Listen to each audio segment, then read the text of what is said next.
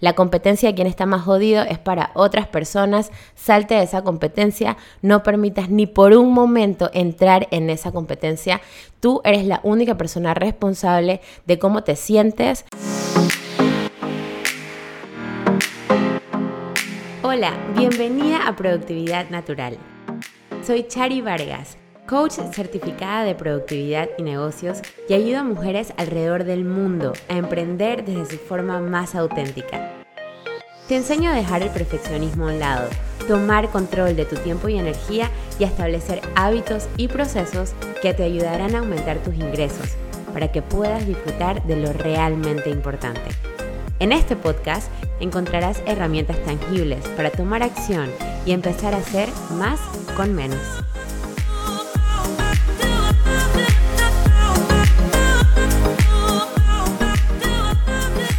Hello, hello, bienvenidas a un episodio más de Productividad Natural. Yo soy Chari Vargas, coach certificada de productividad y negocios y la host de este super podcast. Así que muchas gracias por estar aquí, por conectarte conmigo a través de este canal de comunicaciones maravilloso que me encanta mantener para compartirte tanto mi journey como conocimiento, como herramientas que puedes aplicar a tus negocios para que puedas lograr hacer más con menos. Y hoy vamos a hablar de un tema que a mí me encanta demasiado y que he aprendido de mi mentor de inversiones en la bolsa de valores, el señor Alejandro Cardona, que siempre dice acostúmbrate a ganar.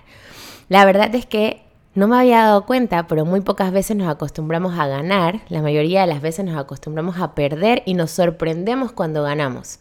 Pero en la medida en la que tú hagas de ganar un hábito, todo en tu vida y en tu negocio va a cambiar. Así que siempre voy a estar muy agradecida con Alejandro Cardona.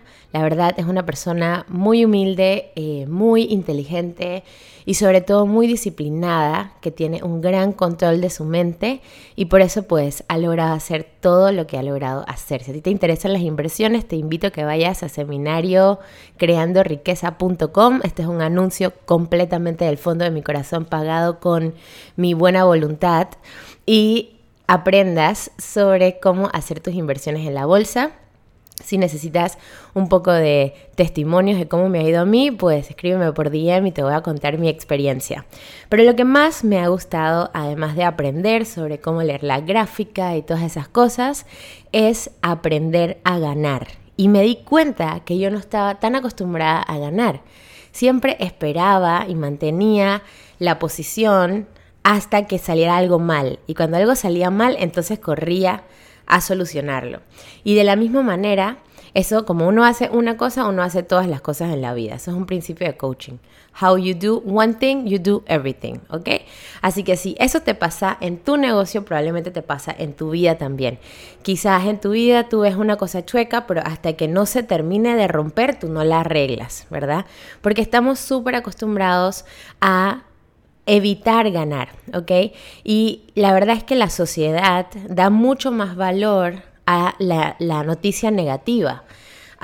le robaron, a, pasó esta cosa súper mala en el gobierno y no le damos tanto valor a la noticia positiva. Entonces ya venimos como condicionados en nuestro ADN a enfocarnos en lo negativo, a enfocarnos en lo que no salió bien, a enfocarnos en que, bueno, ni modo, la cosa es dura, es difícil, y no nos sentimos campeones, vencedores, ganadores en nuestra vida, y por lo tanto es más difícil atraer victorias en todo lo que estamos haciendo. Así que hoy te voy a hablar sobre cómo acostumbrarte a ganar, cómo cambiar esos hábitos en tu mente y espero que este episodio te sirva muchísimo. Sabes que siempre puedes tomar un screenshot y compartirlo en tus redes sociales, taguearme, contarme qué te pareció, porque eso me ayuda a saber que vamos por el camino correcto. Y si hay algo en específico o alguien en específico que tú quieres que yo entreviste, pues solamente déjamelo saber y yo voy a hacer todo lo posible para lograrlo. Bueno, como sabes, yo Siempre he sido una atleta. Yo empecé a bailar ballet cuando tenía nueve años, un poco tarde para ser bailarina, y eh, aprendí que, bueno, me di cuenta que era muy buena en el ballet, tenía como un talento específico. El primer día que llegué me dijeron, usted tiene que estar en competencia. Yo dije, bueno, perfecto. Me metieron a competencia, pero las chicas con las que yo competía tenían años y años y años bailando ballet. Ellas habían empezado a bailar desde que tenían tres años y yo tenía nueve años y estaba empezando a bailar. Era, tenía una buena postura, soy una muchacha alta, eh, dicen por ahí que soy elegante, no sé qué, entonces me iba bien, pero tenía una curva de aprendizaje muy grande que pasar, ¿no? Mi primera competencia fue en Guatemala y en esa primera competencia yo no quedé con una medalla, quedé como semifinalista, pero aprendí ese sentimiento de competencia, o sea, ese tengo dos minutos para hacer lo que voy a hacer, yo lo hago y ya no hay más oportunidades. O sea, you got one chance. Tienes una oportunidad para hacer lo que vas a hacer en esa competencia y pues dar lo mejor de ti en ese momento. Después de ahí yo seguí compitiendo, bailé por muchos años compitiendo Panamá, eh, perdón, representando a Panamá, en Costa Rica, Las Vegas, México, un montón de lugares que desde muy pequeña me acostumbré a manejar esa presión de la competencia. Luego entré a la universidad y ya la competencia quizás no era en el escenario, sino la competencia era de tener un trabajo y la competencia era con gente que tenía diferentes habilidades que yo quizás no tenía. Y no sé cómo, en algún momento, ese espíritu competitivo se empezó como que a apagar, apagar, apagar, y yo llegué como que a mi zona de confort, y bueno, ya me gradué en la universidad, todo bien, no sé qué, eh, vivía mi vida, viajaba por el mundo, estudié en Toulouse, en Francia, después en Bélgica, y era cero competitiva, o sea, cero. Alguien llegaba al lado mío, tenía una buena idea, yo, oh, qué bien por él, perfecto. Estaba como en, un, en una zona de confort, así, piloto automático, eh, todo tranqui, pues. Pero luego volví a Panamá y estaba un poquito sobrepeso, bastante, tenía como 50% de grasa en mi cuerpo y empecé a hacer CrossFit y me di cuenta que obviamente los deportes es algo que a mí me gusta muchísimo y empecé nuevamente a competir. ¿Verdad? Empecé nuevamente a hacer ejercicio, a entrenar, iba todos los días al box, le dedicaba muchísimo tiempo. En ese momento aquí en Panamá el CrossFit estaba empezando, entonces no habían grandes entrenadores de CrossFit. La mayoría de las veces tú aprendías como ensayo y error, hacíamos los movimientos un poco Em, descubriéndolos mientras que los estábamos ejecutando porque no había como que una especialización o grandes coaches en ese momento. Hoy en día la cosa es muy diferente porque ya han pasado varios años, pero en ese momento estábamos descubriendo el deporte, descubriendo las técnicas, el mindset correcto, etc. Y me acuerdo que yo estaba en un box en el que siempre la gente ganaba. Siempre, todas, habían muchas mujeres y todas ganaban y todas iban porque iban y todas le pasaban por encima a quien fuera y si había que hacer un movimiento medio chueco, ellas lo hacían con tal de ponerse la medalla. Eso para mí fue como que wow, o sea, me costó muchísimo. Y yo, como venía con este piloto automático, no quiero competir, no quiero hacer sentir mal a las otras personas, o sea, voy aquí low profile, todo tranqui, pues Siempre estaba feliz con mi cuarto lugar, quinto lugar, bien básica, normal. Hasta que un día me cambié de box y empecé a entrenar con un nuevo coach. Un coach que no era de las personas que te empujaban, sino que era súper ultra técnico y te hacía correcciones en tu mindset. Yo estaba acostumbrada a perder. Yo estaba acostumbrada a ser el cuarto lugar estaba súper acostumbrada a decir, bueno, lo que pasa es que, y buscar una excusa. Estaba muy cansada, no dormí, eh, no me sale ese movimiento, siempre a buscar una excusa.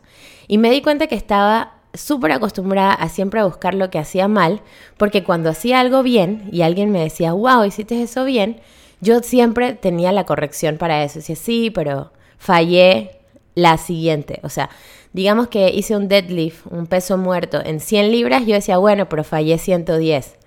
Y me enfocaba en lo negativo, me enfocaba en lo que no había hecho.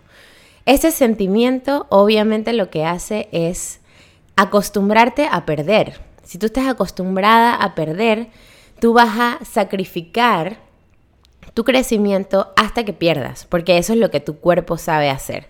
En vez de yo irme del gimnasio con hice un peso muerto de 100 libras, soy lo máximo, yo lo puedo hacer, me iba como que fallé 110. Entonces el haber hecho 100 no, no, no quedaba grabado en mi subconsciente y a pesar de que era probablemente de las personas más fuertes en el CrossFit en Panamá, yo me sentía como la última, la peor. Y esto le pasa mucho a los atletas, mucho a las personas que están en una competencia y siempre quieren más, ¿verdad? Siempre queremos llegar al siguiente nivel. Entonces nos acostumbramos a perder. Y cuando ganamos, nos acostumbramos a minimizar nuestros logros para no hacer sentir mal a las otras personas. Entonces limitamos nuestro accionar, limitamos nuestro potencial para no incomodar a los demás para no hacer a los demás sentir que son menos, para no sobresalir, para no llamar demasiado la atención.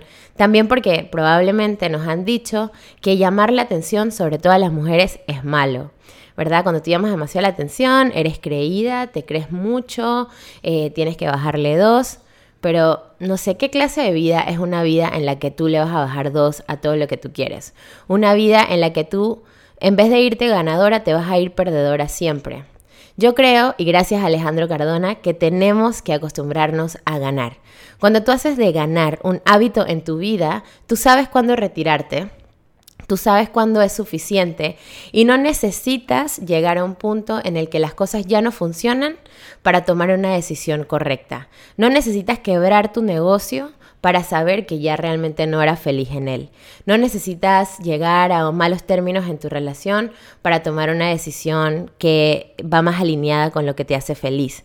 No necesitas pelearte con la persona para poder establecer límites. Puedes irte ganadora, puedes irte es sintiéndote que lo que hiciste era lo mejor. Entonces, ¿qué cosas vamos a hacer? Como sabes, yo siempre es como que paso uno, paso dos, paso tres. Siempre te tengo específicamente algunas cosas em, que tú puedes poner en práctica. Y lo primero que te invito a hacer es cambiar tu código de pensamiento. Cambiar esos pensamientos que llegan a ti justo en el momento en el que tú estás ganando y en vez de retirarte, o terminar de hacer lo que estás haciendo, te quedas ahí hasta que la cosa salga mal, ¿ok?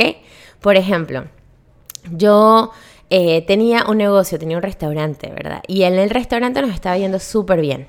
Pero después llegó un momento en el que mis prioridades cambiaron, de repente ya no era algo que yo quería hacer y yo me di cuenta que era era algo diferente a lo que yo me había imaginado.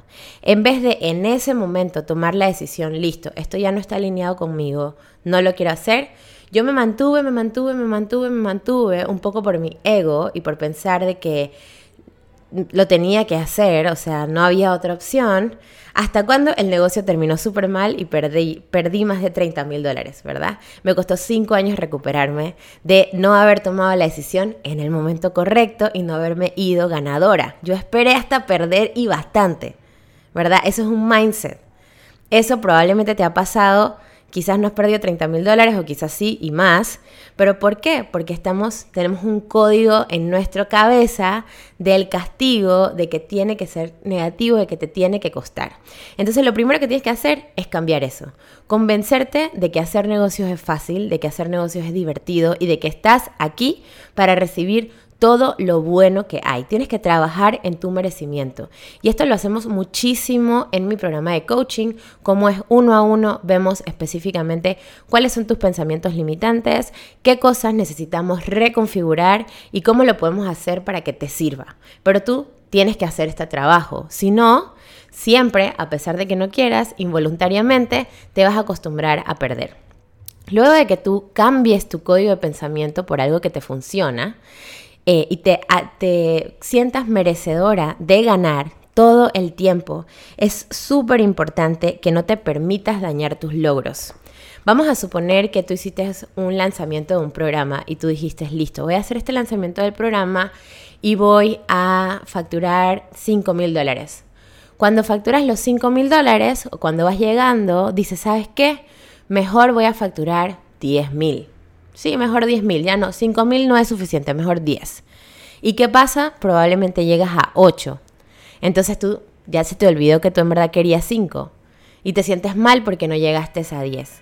No cambies tu objetivo, establecete objetivos que tú puedas lograr y lógralos y acostúmbrate a ser un ganador. En vez de establecer el objetivo ambicioso que en tu subconsciente sabes que no puedes lograr, por ejemplo, que yo el próximo año quiero facturar un millón de dólares, pero en este realmente el plan para el próximo año no es facturar un millón de dólares porque este año no facturé cerca de un millón de dólares. Entonces no hace sentido que me ponga una meta tan lejana. O sea, si me pongo una meta tan lejana es porque estoy convencida que no lo voy a lograr. Mejor me pongo una meta más cercana y la logro, ¿verdad? Si la sobrepaso, perfecto, pero la meta tiene que ser alcanzable. Esto es muy importante. Muchas veces nos ponemos metas súper ultra largas, súper ultra ambiciosas, no sabemos exactamente cómo lo vamos a hacer, confiamos de que algo bueno va a pasar y adivina, si tú no tienes un plan no va a pasar nada bueno. Va a pasar todo lo contrario, porque la vida es orden, la vida es constancia, es disciplina. Entonces ponte una meta que puedas lograr y lógrala. Y celebra que lograste esa meta. Acostúmbrate a ganar logrando las cosas que te propones pero empezando por proponerte cosas logrables. De nada sirve ponerte una meta, quiero facturar 50 mil dólares y actualmente estás facturando 50 dólares. O sea, que vas a ir con una, una, energía y una emoción súper negativa. Entonces, mira tu realidad, sé realista y establecete metas que puedas lograr para acostumbrarte a ganar. Algo también muy importante que siempre digo es rodearte de personas que también tengan esa misma intención. La competencia de quien está más jodido es para otras personas. Salte de esa competencia. No permitas ni por un momento entrar en esa competencia. Tú eres la única persona responsable de cómo te sientes, de cómo actúas y de cómo piensas en tu día a día. Rodéate de personas que lo estén logrando. Aprende cómo ellos lo están haciendo y asegúrate de vibrar en esa misma frecuencia. Así que pues este episodio espero que te haya gustado muchísimo. Te invito a que hagas las cosas de la mejor manera, te pongas metas que puedas lograr, la pases súper bien y celebres cada victoria. No te permitas perder, no te permitas em, sabotear tus propios resultados. Acostúmbrate a ganar y tú vas a ver que del 100% de las veces que intentes algo, por lo menos un 80% lo vas a lograr porque tu mente va a estar en un mindset adecuado y vas a saber identificar las oportunidades en las que tú vas a sobresalir, vas a excel, vas a lograr exactamente todo lo que tú quieres. Acuérdate que esta vida se trata de vivir al máximo, no al mínimo, así que empieza hoy. Espero que este episodio te haya gustado muchísimo y nos vemos en el próximo episodio. ¡Chao! Este fue un episodio más de Productividad Natural. Muchísimas gracias por estar aquí. Sígueme en mis redes sociales como arroba charivargas y sigamos la conversación. Cuéntame qué te pareció este episodio, qué preguntas tienes y qué más te gustaría aprender sobre productividad y negocios. Mientras tanto, hasta la próxima.